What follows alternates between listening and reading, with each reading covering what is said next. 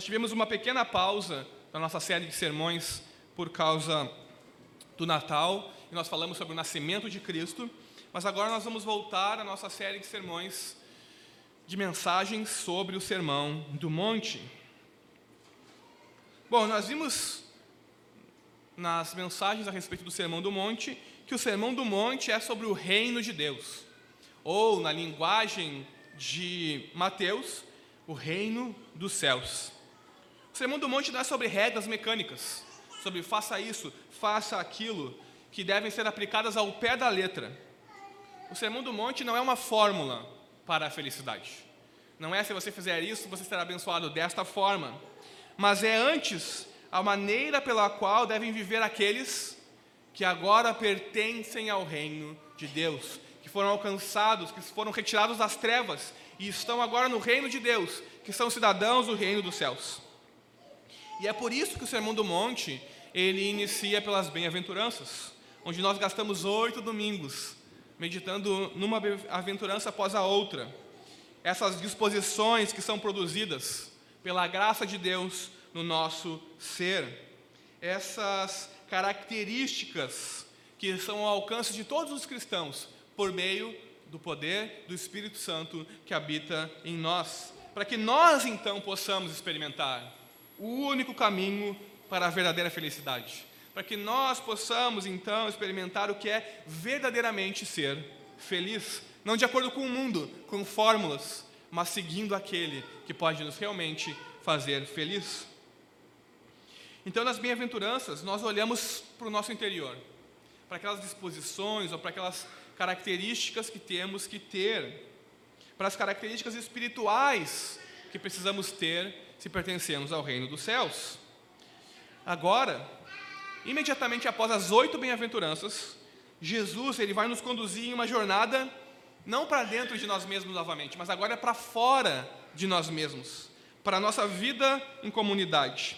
Porque o objetivo das bem-aventuranças não é que guardemos todos os tesouros dos céus para nós mesmos, mas é que possamos compartilhá-los uns com os outros.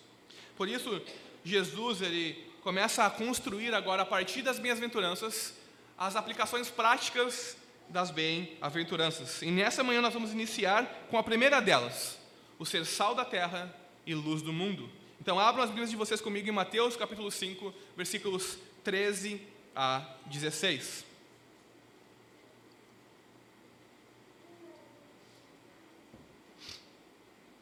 Diz assim a palavra de Deus: Vocês são o sal da terra. Ora, se o sal vier a ser insípido, como lhe restaurar o sabor? Para nada mais presta senão para, lançado fora, ser pisado pelos homens. Vocês são a luz do mundo. Não se pode esconder uma cidade situada no alto de um monte, nem se acende uma lamparina para colocá-la debaixo de um cesto, mas num lugar adequado, onde ilumina bem todos os que estão na casa. Assim brilhe também a luz de vocês diante dos outros, para que vejam as boas obras que vocês fazem e glorifiquem o Pai de vocês, que está nos céus. Até aí, irmãos. Vamos orar? Jesus, mais um domingo, Senhor. Bendito seja o teu nome. Mais uma vez diante de ti e em comunidade diante da tua palavra. Fala conosco, ó Deus. Abre os nossos ouvidos para ouvirmos. Dá-nos um coração receptivo à tua palavra. Dá-nos entendimento para e perspicácia para compreender a tua palavra e aplicá-la à nossa vida, para o nosso bem, Jesus, e para a tua glória. Ajuda-nos a verdadeiramente sermos o sal da terra e a luz do mundo e todas as coisas que isso implicam a Deus. Dá-nos discernimento no nome de Jesus. Obrigado. Fala conosco, Senhor. Fala conosco pelo teu Espírito. Amém. Amém, irmãos. Iniciado numa cidade da Alemanha, em Herrnhut, no século XVIII, o movimento de oração contínua, ou de 24 horas diárias, conhecido pelo nome de Morávios, durou por quase 100 anos. E aqueles homens e mulheres não oravam por aquilo que não estavam dispostos a ser a resposta.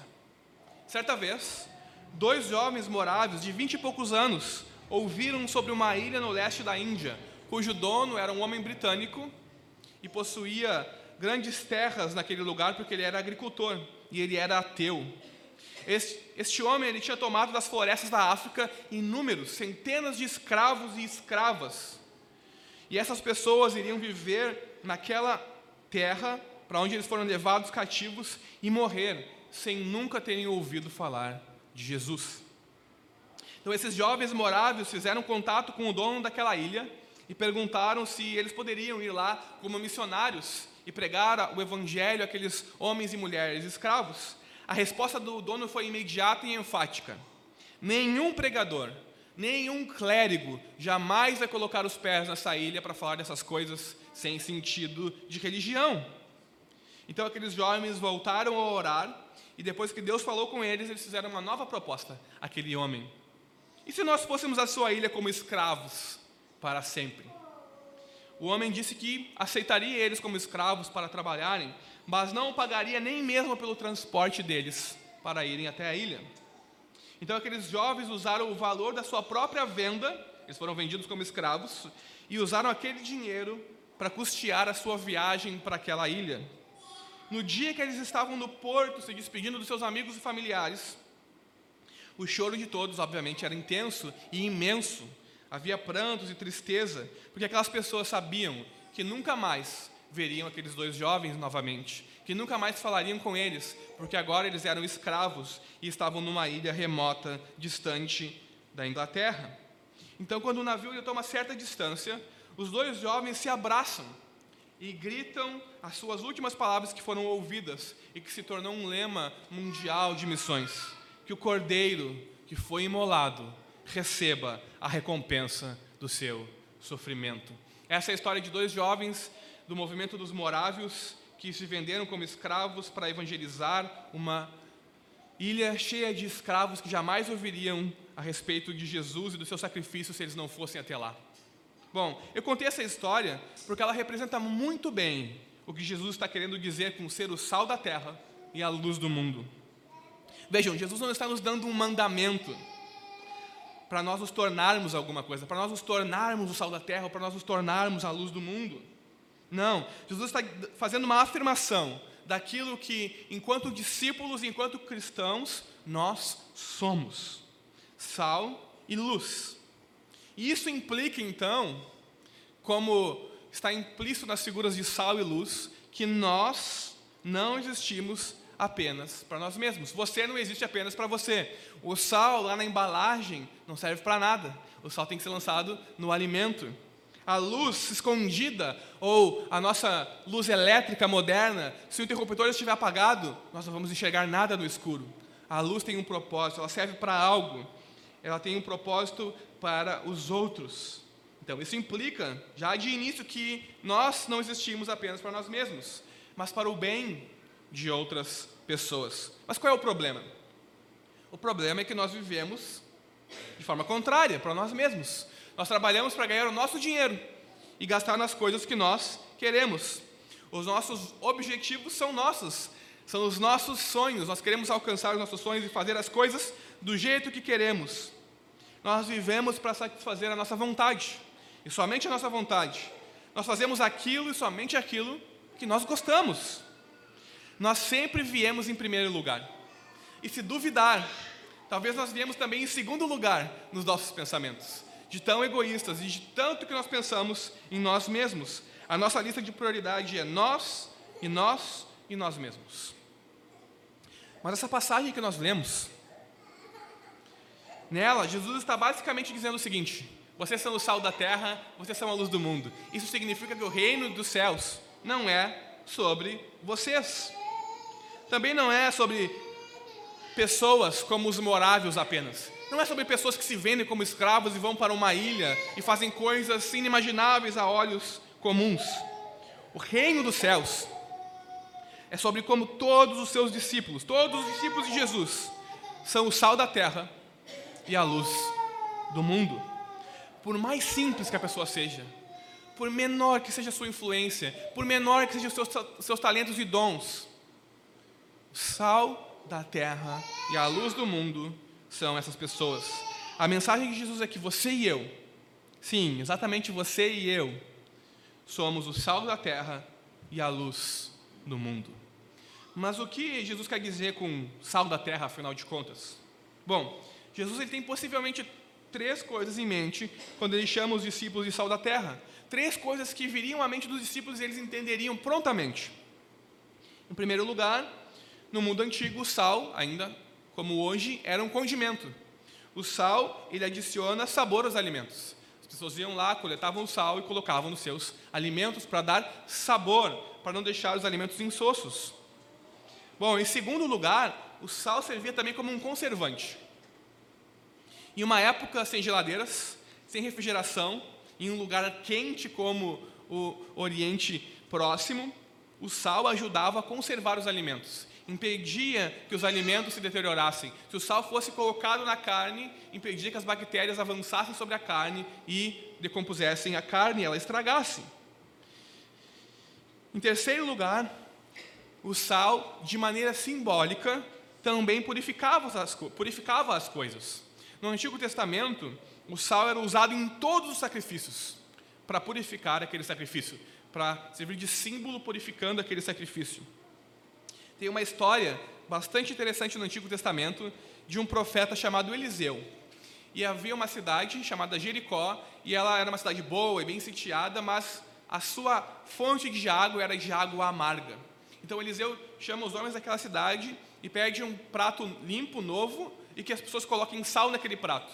E ele vai lá naquela fonte e joga sal naquela fonte. Não faz sentido, né? Eles querem que a fonte fique doce e não amarga, por que ele vai jogar sal na fonte? Porque o sal simbolizava a purificação. Então depois Eliseu diz: Olha, Deus está purificando a fonte de vocês, está, está a tornando pura. De amarga ela passa a ser doce. Então o sal ele era um símbolo também de purificação. E tudo isso vinha na mente dos discípulos quando Jesus falava: Vocês são o sal da terra. E vejam, o sal ele é sempre usado com um propósito para outra coisa, para alcançar um outro objetivo, a purificação, a conservação ou trazer o sabor aos alimentos. Então, o ponto básico de Jesus é que os seus discípulos devem viver a vida deles para o bem dos outros. A nossa vida não deve ser vivida para o nosso bem apenas, mas tendo em vista o bem dos outros também. O que significa isso na prática? Significa que por meio da nossa vida. Jesus quer que nós evitemos, como sal da terra, o apodrecimento do mundo. E também quer que, como sal lançado sobre a terra, nós purifiquemos a terra, o lugar onde nós habitamos, o mundo ao nosso redor, como as funções do sal no mundo antigo. Mas como fazer isso? Qual é a estratégia de Jesus para que discípulos, os discípulos deles sejam o sal do mundo? Talvez você possa pensar, entrar na política e ocupar os principais escalões da política, então mudar o mundo. Fazer o máximo de obras de caridade que nós podemos. Proclamar Jesus aos quatro ventos. A estratégia de Jesus é um pouco diferente do que isso. Ela envolve essas coisas, mas ela é um pouco diferente do que isso. Jesus não diz para nós, apenas em determinadas áreas cruciais da nossa vida, agirmos como sal, mas em toda a nossa vida. Não apenas de uma forma moral, vamos ser moralmente repreensíveis e lançar o sal na terra. Não apenas de uma forma política, vamos agora ser políticos e criar uma guerra santa entre uma concepção e outra concepção, porque a política vai mudar o mundo, vai nos salvar, vai nos transformar, vai abençoar e o reino de Deus virá. Não apenas fazendo caridade ou ação social, vamos construir orfanatos e hospitais e abençoar os pobres e dar alimentos para os pobres. Não apenas disseminando conhecimento, o que o mundo precisa de conhecimento, as crianças precisam ser educadas para não caírem nas drogas, para uh, se livrarem de preconceitos, as pessoas precisam de educação, então vamos educar tudo e todos. Não apenas essas coisas,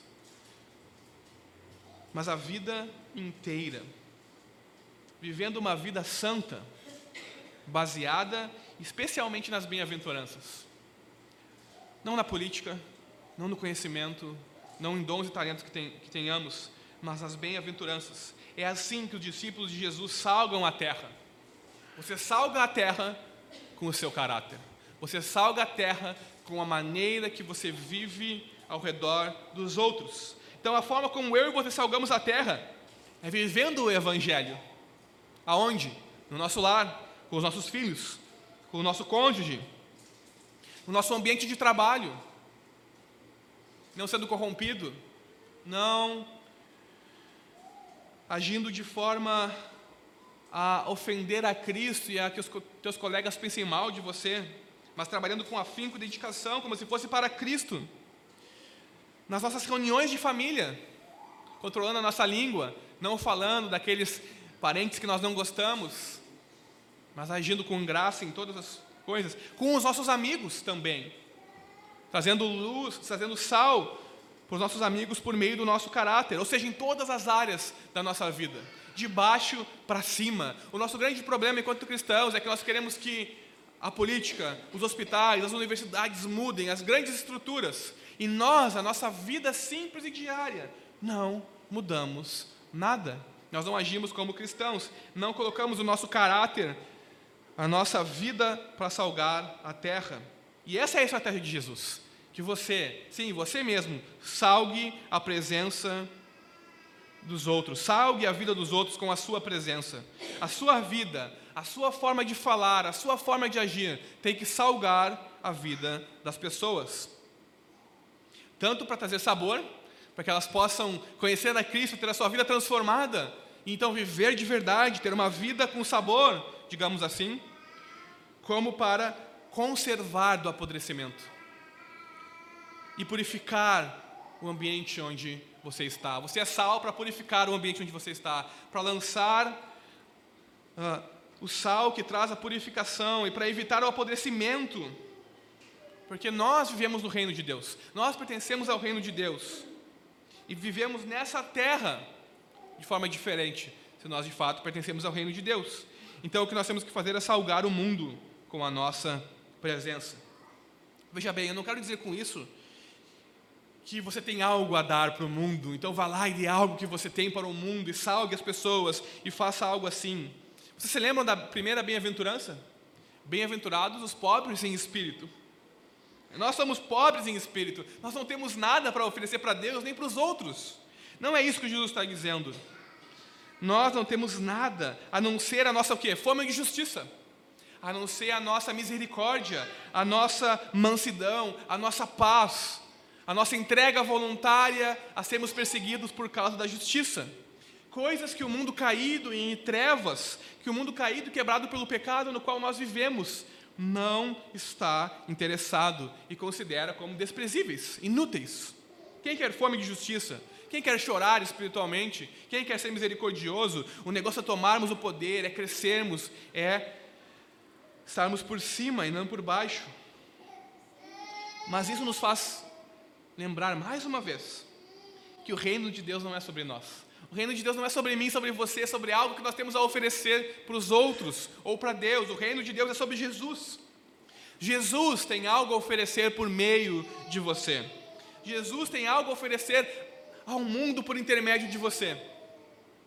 É Jesus quem salva o mundo por intermédio de você, se você viver no mundo de acordo com o Evangelho o seu caráter, as suas ações, a sua vida, o seu respirar transborde do Evangelho, do caráter de Jesus. Então Jesus vai salgar o mundo por meio de você.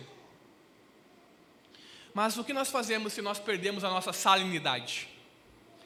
Isso é, se nós nos tornamos insípidos e não mais servimos para salgar o alimento, se nós nos tornamos como o um mundo por estar no mundo, estarmos tão acostumados como as coisas são, e já estamos no mundo, então agimos como pessoas do mundo. Nós não somos mais capazes de salgar o mundo, nós nos tornamos como Ele. E isso é uma advertência poética que Jesus faz aqui, que o, nosso, que o sal que nós somos não se torne insípido, senão ele será lançado fora e pisado pelos homens. É uma advertência poética que Jesus está fazendo aqui, olha, não sejam como o sal do tempo antigo, Jesus está falando sobre o julgamento que alguém terá que enfrentar. caso não seja fiel, caso se misture com o mundo e perca então a sua essência, o seu caráter de cidadão dos céus. Nós temos que ser sábios, irmãos, e pensar cuidadosamente, tanto sobre como nós influenciamos as pessoas, se é que nós influenciamos as pessoas, como a forma que o mundo nos influencia também, porque assim nós podemos diminuir ou até mesmo perder totalmente a nossa influência, a no, o salgar o mundo da nossa vida. E quando o sal se mistura com outras impurezas, não serve para mais nada a não ser para ser lançado fora. No mundo antigo, o sal não é como nós conhecíamos, né? eles não tinham um processo de refinar o sal. No mundo antigo, principalmente em Israel, ah, um pouco ao sul de Israel, as águas do Jordão desaguam no Mar Morto. E todos sabem que o Mar Morto é morto porque é extremamente salgado. Então, o sal que provavelmente a maioria dos israelitas colhiam vinha do sal do, do Mar Morto e era um sal misturado com outras impurezas. Então, eles ah, limpavam da melhor maneira possível e utilizavam o sal para salgar os seus alimentos, para ah, purificar os seus sacrifícios e as atividades diárias. Mas às vezes o sal estava tão misturado com outras impurezas que era impossível deles usarem para alimento, por exemplo, senão eles iriam se intoxicar. O sal não era aceito para os sacrifícios, uh, para purificar os sacrifícios e assim por diante. Então, o que, que eles faziam? Duas coisas. A primeira era jogar na terra, na frente da sua casa, para pavimentar a estrada. Então, as pessoas que passavam, os transeuntes, pisavam. Vejam, o sal que está tão misturado com o mundo é jogado na terra e as pessoas passam e pisam. Não serve para mais nada, a não ser de pavimento para as pessoas pisarem. E uma outra utilidade, eles jogavam no terraço das suas casas. As casas dos israelitas e das pessoas do Antigo Oriente Próximo, elas eram um pouco diferentes. Uh, os seus telhados eram planos, porque eles usavam aquele ambiente também como um lugar de confraternização. À noite, quando era mais fresco, eles subiam para o telhado e tinham conversas e se divertiam e estavam juntos celebrando. E eles usavam o sal, que era impossível de ser usado como alimento ou nos sacrifícios, para também evitar que criasse goteiras no terraço, para também pavimentar o lugar onde as pessoas pisavam. Veja, o sal que não é mais puro e que não salga, e que não serve para purificação, não serve para mais nada, a não ser lançado na rua e também no terraço, onde o que? As pessoas pisam, somente pisam, não serve para mais nada, a não ser jogado na rua e pisado pelos homens. Então nós temos aqui uma grande advertência de Jesus para nós. Vejam, ele não diz se tornem o sal. Vocês são meus discípulos, então busquem se tornar o sal. Um novo mandamento vos dou: sejam o sal da terra. Não, Jesus está dizendo algo enfático. Vocês são o sal da terra. Sim, eu e você, nós somos o sal da terra. Agora, e se o sal perder o seu sabor? E se o sal perder a sua salinidade? nós seremos lançados fora, uma metáfora para juízo e condenação. Então nós temos uma advertência de Jesus aqui. Cuidado como nós vivemos no mundo. Ou vivemos segundo o caráter das bem-aventuranças, ou vivemos segundo o nosso próprio coração e nos misturamos tanto com o mundo que não há mais diferença entre nós e o mundo. E assim nós sofreremos o juízo. Por fim, Ser o sal da terra causa dois tipos de reações nas pessoas. E isso é importante. Ou as pessoas elas vão virar nossos inimigos, porque nós vamos salgá-las. Então a nossa presença vai lembrar elas da podridão do mundo e delas mesmas. Ou elas serão movidas por Deus, a partir da vida de Deus em nós, da nossa humildade, da mansidão, da nossa misericórdia e do caráter de Deus a partir de nós, que elas que irão querer saber o que, que é de tão diferente em relação a mim e a você. Porque nós vivemos a nossa vida de maneira diferente. Elas irão querer saber, saber o que traz sabor à sua vida como cristão, o que traz a alegria e a purificação à sua vida. Então, ou nós causaremos ódio nas pessoas, porque as lembraremos do seu pecado, elas nos tornarão nossos inimigos, ou nós atrairemos as pessoas até Jesus. Perseguição ou atração? São as duas respostas que nós que o mundo dá a nós. E se nós queremos habitar e ser cidadãos do reino dos céus, nós temos que saber que essas duas respostas são inevitáveis. E temos que saber que o preço a ser pago por ser sal na terra é ou perseguição ou atração. Ou perseguição para a glória de Deus, ou atração para a glória de Deus. Mas avançando, no versículo 14, Jesus ele troca a metáfora de sal da terra para a luz do mundo. Vocês são a luz do mundo.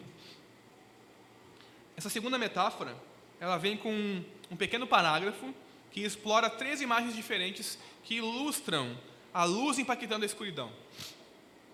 Primeiro, uma cidade sobre um monte, cujas luzes são visíveis no escuro. Em segundo lugar, uma pequena lâmpada de óleo, uma lamparina, que fornece luz a uma sala escura. E por fim, a luz como uma metáfora para boas obras.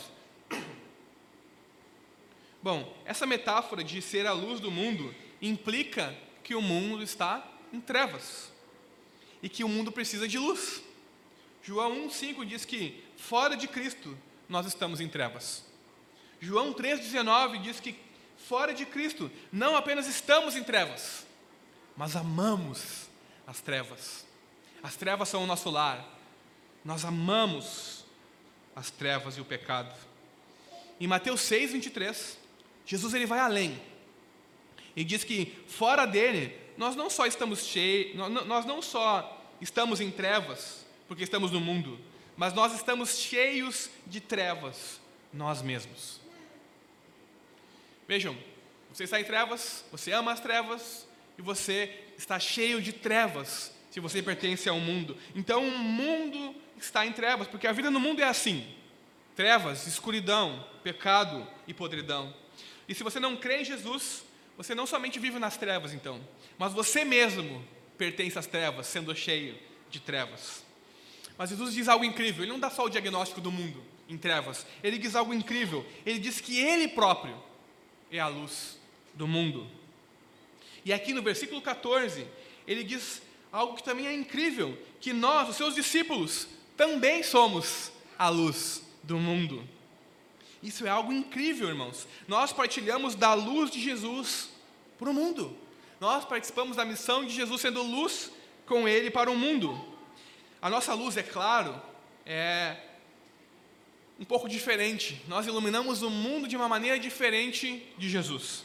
Jesus ele é o doador da vida para o mundo. Ele é a luz do mundo.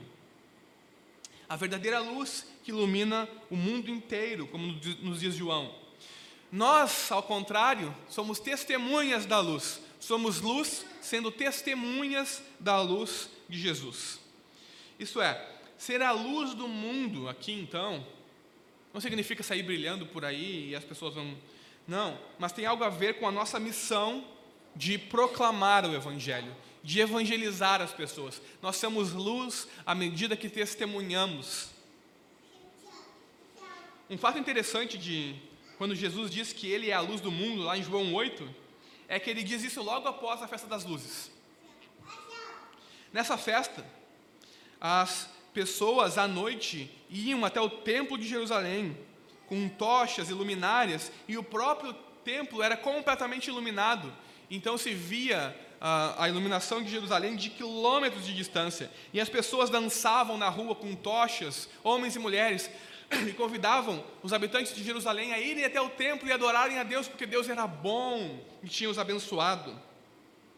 Vejam, nós somos a luz do mundo, porque nós estamos na luz do mundo, que é Jesus, que ilumina todos os homens e que é a vida do, de todos os homens. Então, qual é o nosso trabalho? É semelhante àqueles homens e mulheres daquela festa das luzes que dançavam com tochas e batiam nas casas e chamavam os moradores a irem ao templo adorar e guiavam no caminho da noite, na escuridão, com as suas tochas. O nosso trabalho é brilhar na escuridão do mundo e apontar o caminho para Jesus, o Senhor, como aqueles homens e mulheres naquela festa. Nós brilhamos, nós temos a luz do mundo em nós mesmos, então nós apontamos para aquele que é a luz do mundo e que nos faz brilhar como ele. Isso quer dizer que não existe algo como ser um cristão invisível. como ser um cristão em secreto. Você não pode esconder uma cidade situada no alto de um monte. Jesus vai dizer. Em Quito, no Equador, fica uma, Quito, no Equador, é uma cidade que fica a uma altura de mais ou menos 2.500 metros acima do nível do mar. E à noite, a luz de Quito pode ser vista a quilômetros de distância. Esse é um exemplo moderno do que Jesus estava querendo dizer, que não se esconde uma cidade ah, edificada pelo monte. À noite, quando os moradores de Quito, no Equador, ligam as suas luzes, quilômetros e quilômetros de distância, é possível ver as luzes da cidade.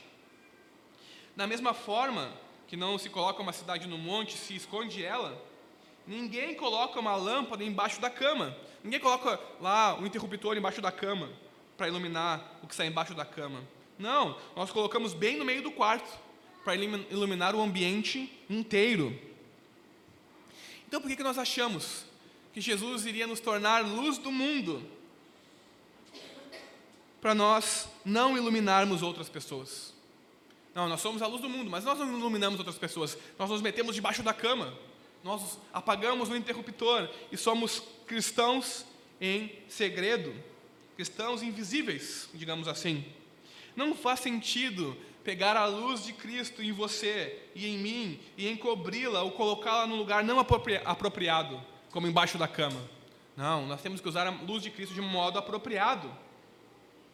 Bom, o ponto que Jesus está querendo fazer aqui é que você é uma luz que ilumina o mundo, exatamente onde você está. Você só tem que se colocar no lugar adequado. Ele quer que você seja uma luz onde você está. Ele quer iluminar as trevas do mundo onde você se encontra, aonde ele leva você. Seja na sua família. Jesus quer que você seja luz do mundo na sua família, para educar os seus filhos, para amar o seu cônjuge, no seu trabalho, na sua escola, na sua vizinhança, no seu bairro. Jesus quer que você seja luz do mundo na sua vizinhança. Deus colocou você aonde Ele colocou para que você seja luz do mundo, exatamente aonde você está. E por um motivo específico é que você está nesse lugar para ser luz do mundo. Não importa onde você esteja, você é a luz do mundo para iluminar um mundo em trevas. Talvez alguns de nós podemos pensar que, bom, a nossa luz não é tão grande assim. Nós brilhamos fraco, porque nós não somos tão tão bons assim. Eu não sou bom em evangelizar as pessoas. Como é que eu vou falar de Jesus para elas? Eu sou tímido. Nós podemos dar várias desculpas inimagináveis. Talvez você até pense que, bom, eu sou realmente uma luz para o mundo, mas eu sou uma luz tão fraquinha, tão fraquinha, que não faz tanta diferença. Eu sou pequeno. Eu não tenho conhecimento. Eu não conheço a palavra de Deus. Então, eu sou uma luz fraca. Bom, talvez isso seja verdade. Mas eu quero encorajar você. Porque ser luz no mundo não diz respeito a você. Diz respeito àquele que é a luz do mundo. Porque você só é a luz do mundo por meio daquele que é a verdadeira luz para o mundo Jesus. Ser a luz do mundo não é sobre as suas habilidades, mas sobre Jesus iluminando o mundo por meio de você. A sua luz, ela importa, sim. E não importa o quão pequena você pensa que ela seja. A boa notícia é que a sua luz pode crescer. Crescer de modo inimaginável e brilhar tão fortemente, porque a verdadeira luz do mundo está com você. À medida que você se aproxima de Jesus, à medida que você avança em direção a Jesus, à medida que você vive no reino de Deus, a luz dele vai brilhar cada vez mais forte sobre você, e você vai ser a luz do mundo para as pessoas. Jesus ele diz que a nossa luz deve brilhar sobre os outros. Isso é sobre os não cristãos, sobre aqueles que não conhecem a Jesus. Nós devemos agir como agentes da redenção de Deus no mundo. Como? Por meio das boas obras.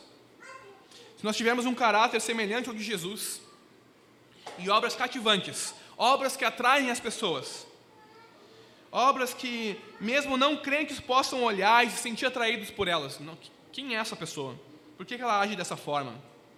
E no contexto do Sermão do Monte, essas obras são compaixão, amor, serviço, mesmo em favor dos nossos inimigos. Obras que alcançam os pobres e necessitados. Obras que Deus tem colocado no seu coração para fazer.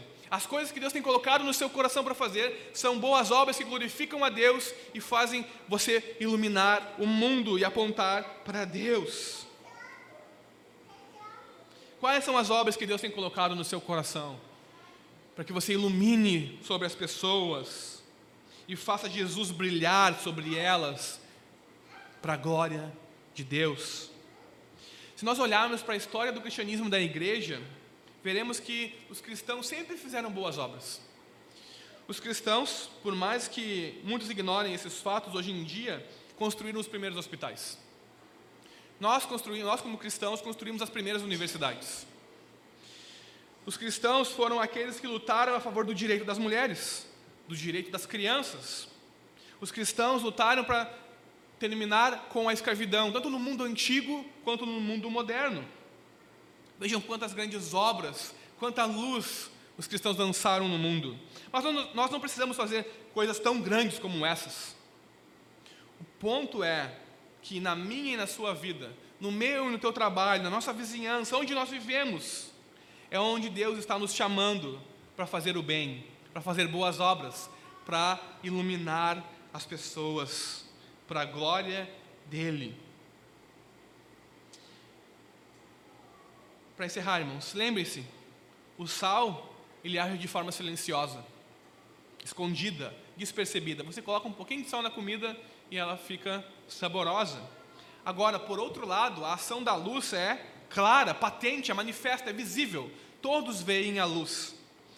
Então, a influência do caráter cristão é dupla. Vejam, por um lado, ela é silenciosa, escondida e penetrante. Nós salgamos o mundo com quem nós somos. Nós salgamos o mundo não só com palavras, mas com o nosso caráter, com a forma de agir. Nós afetamos os atos e pensamentos das pessoas ao nosso redor. E como luz, nós agimos abertamente, manifestamente, iluminando a vida dos homens cegos e seus negócios por meio das boas obras. Agora, a minha pergunta é: você está cumprindo o propósito de Deus na sua vida? Você está sendo sal da terra e a luz do mundo aonde você se encontra? Ou você está lentamente, sem perceber, se conformando com o mundo, em sua maneira de viver, em sua forma de pensar, em sua forma de agir, a ponto de não existir nada de distinto em você como cristão? Estamos sendo o sal da terra e a luz do mundo? Ou estamos nos perdendo em meio ao mundo?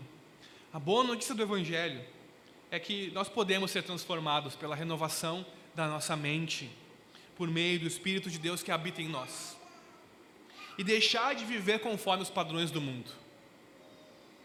Pelo poder de Deus, podemos deixar de viver conforme o padrão do mundo e ser sal da terra e luz do mundo. Então, experimentar qual é a boa, agradável e perfeita vontade de Deus, como Paulo nos diz, na nossa vida, como os jovens morávios, que quiseram ser exatamente o que Jesus disse que eles precisavam ser para o mundo: sal da terra e luz do mundo. Eles foram a luz de Cristo para um mundo em trevas, eles foram sal para pessoas em trevas, podridão pelo pecado. Então, como os jovens morávios, que pelas suas obras você possa dar às pessoas esperanças, que você mostre a elas amor, que você seja gentil, que você mostre boas obras que brilhem diante dos homens e abram um caminho para compartilhar o Evangelho, a maior de todas as boas obras, o sacrifício de Jesus na cruz a obra de Cristo, o evangelho da nossa salvação. E que por meio disso as pessoas possam ser salvas e assim dar glória a Deus, o nosso Pai, que está nos céus. Eu e você somos o sal da terra e a luz do mundo e precisamos agir de acordo. Essa é a palavra de Jesus. Amém? Vamos orar? Jesus, teu